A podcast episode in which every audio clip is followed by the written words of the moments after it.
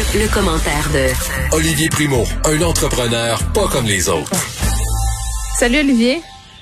Comment ça va? Écoute, ça va bien. On est vendredi et j'ai eu une discussion un peu décousue avec Varda Etienne, qui a un peu dégénéré, OK, pour vrai, je l'avoue, euh, sur euh, les bad boys. Est-ce que les femmes préfèrent les, les bad boys parce que il y a eu- ah oui, c'est ça. Je t'entends La suspirer. question qui tue. Ben, je sais pas si c'est la question qui tue. Moi, je trouve que c'est une question euh, un peu ridicule. Je pense qu'on est rendu ailleurs. Mais un, toi, tu te considères euh, comme un bad boy ou comme un gentil garçon? Zéro. Ben, c'est ça que je pensais. boy. T'es zéro bad boy. pas tout. Zéro, zéro. Mais, tu sais, je, je, je pense que le bad boy, c'est à court terme. Après, le bad boy, je pense pas que la, la fille est intéressée. Puis en même temps, j'ai une de mes amies qui, elle, euh, toutes ses chums, c'est des bad boys. Ben, bad boy, on s'entend, là. Puis, à toutes les fois, elle me dit, ah, j'ai encore trouvé un bad boy. Je- moi, c'est tout le temps moi qui tombe ces bad boys. Mais là, elle a peut-être un petit pattern, tu as-tu dit? Exactement. Exactement. OK, non, mais- non, je suis pas un bad boy pantoute. Puis tu pognes quand même avec les filles, rassure-moi. J'essaye, j'essaye, Mais, j'essaye. mais c'est parce que t'es j'essaye. riche, ça, Olivier. C'est ça, non, mon père est riche, pas pareil. C'est juste ça qui nous intéresse, ton argent. Exact. Exactement. OK. Au- Euh, Au, moins, au moins, on s'intéresse à moi pour une chose. Faut, c'est ça, je me dis. Regarde, Ben, c'est- qu'est-ce que je fasse? D'abord, je dormirai pas la nuit. c'est une bonne, euh, c'est une, c'est une Ben ouais. bonne entrée en matière. Après ça, on peut découvrir euh, l'être extraordinaire que tu es. Là, Exactement. tu veux nous parler euh, encore une fois, évidemment, de pandémie mondiale, parce que guess what, c'est c'est pas Ah. fini cette affaire-là. Et il y a des gens qui sont durs de compreneur. Je suis tellement tanné d'en parler, fait que je me suis promis qu'aujourd'hui, c'est la dernière fois que je t'en parlais. Ben voyons, excuse-moi, OK, on, retient ça, tout le monde en régie, prenez des notes. Euh, c'est la dernière ça fois qu'il nous parle de la pandémie. Je vais vous en reparler, mais pas de ce sujet-là Ah. précis du monde qui pense que c'est une arnaque mondiale et que la COVID n'existe pas.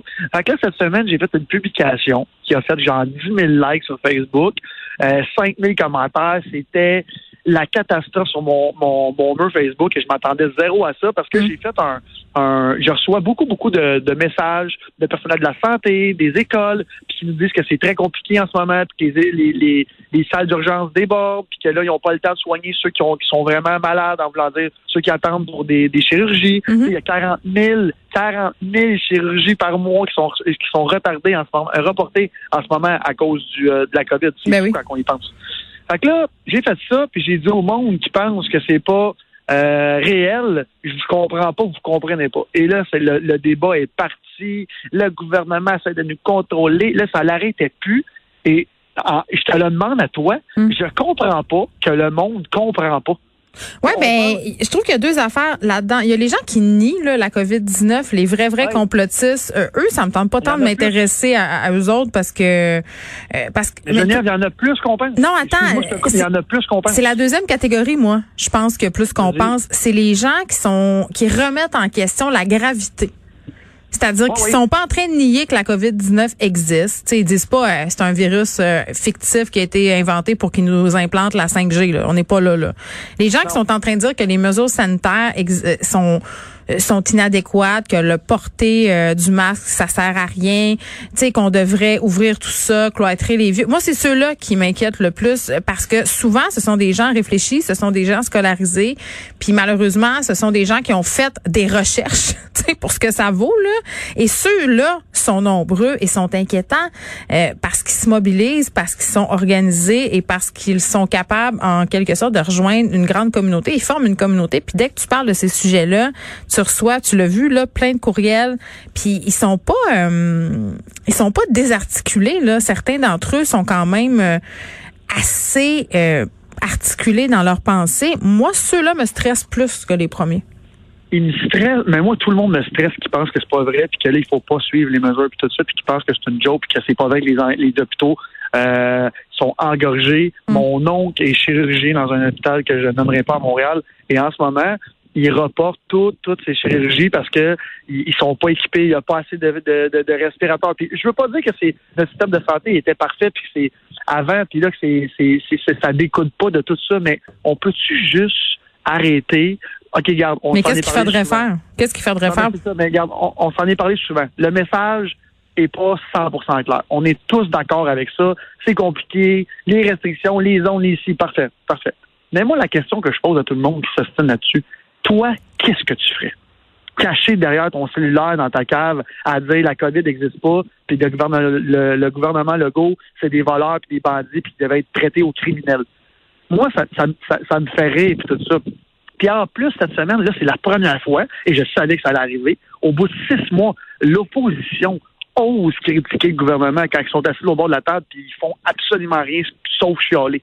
Ça, ça m'a, ça m'a insulté, puis je veux pas. Oui, mais le rôle de l'opposition, le rôle de l'opposition, c'est de questionner quand même. Là.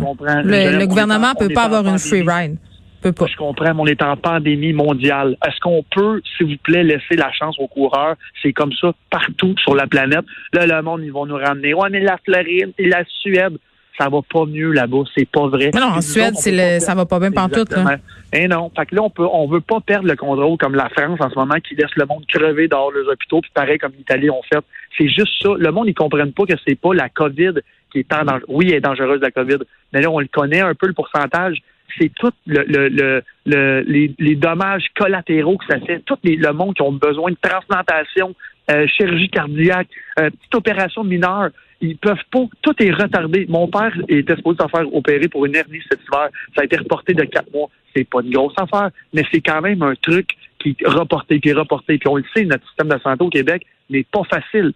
Fait que là, déjà, là, on peut-tu laisser se désengorger? Puis le gouvernement, je comprends, il y a personne de parfait. Mais est-ce qu'il y a quelqu'un qui oserait lever la main en ce moment et dire, moi, j'aimerais ça être à la conférence de presse puis gérer notre belle province, parce que le monde, en ce moment, il pense que le Québec, c'est une pandémie québécoise et non planétaire. Il pense qu'on est le, Québec, on est une planète, là, puis que c'est juste nous autres que ça se passe ici. Là.